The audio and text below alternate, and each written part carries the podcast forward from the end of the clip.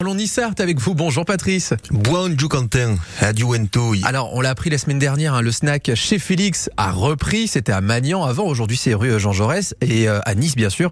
Euh, L'occasion, euh, bah, tiens, pour nous de s'arrêter bah, sur ce mot, cette spécialité niçoise, le pambagna, puisque c'est ça qu'on fait chez Félix. Rien qu'en prononçant le mot, on a le menton qui dégouline. Loupan, bagnat et doli. Comme me l'a très bien traduit dernièrement un lycéen, loupan, bagnat et c'est le pain imbibé et acquis, pudenveir et kelenga, et couina si pas sépara, et il ne viendra à l'esprit de personne de traduire en français le nom de cette recette. Mais bon, faut dire que c'est une recette qui a évolué au fil du temps. Hein.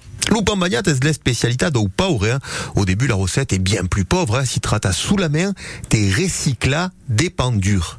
Et pour ne pas gaspiller le pain dur, eh bien, on le ramollit et déco ou même les médailles, hein, parfois l'eau, hein, quand il n'y a pas assez d'huile. Et puis, on frotte de la pulpe de tomate pour lui donner un peu de goût. Et puis euh, c'est cette version minimaliste hein, qu'on va euh, rencontrer dans d'autres contrées. Oui, c'est Anna, c'est un Ligurie à Aya Sidira Upan et Tomate. Le pain tomate de l'autre côté de la frontière italienne à Aluraken Catalunya, Sidira lu Tumaquete ou le pain de cristal qui agrémente l'apéro des touristes qui arpentent les remblasses de Barcelone.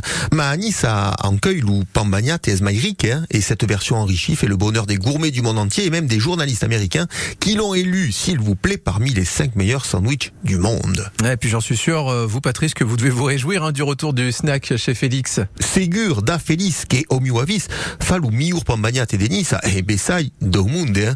Et donc je ne manquerai pas d'aller voir Jean-Charles sur le boulevard Jean Jaurès, même si j'aurais tant aimé qu'il reste à Magnan, dans un quartier où on avait vraiment, vraiment beaucoup besoin de Félix pour y goûter le pambagna et aussi un gros morceau d'amitié. Et tant qu'à faire, ça met toujours un appétit ça. Merci euh, à nouveau Patrice pour cette actu en On la retrouve sur francebleu.fr. À demain. À demain.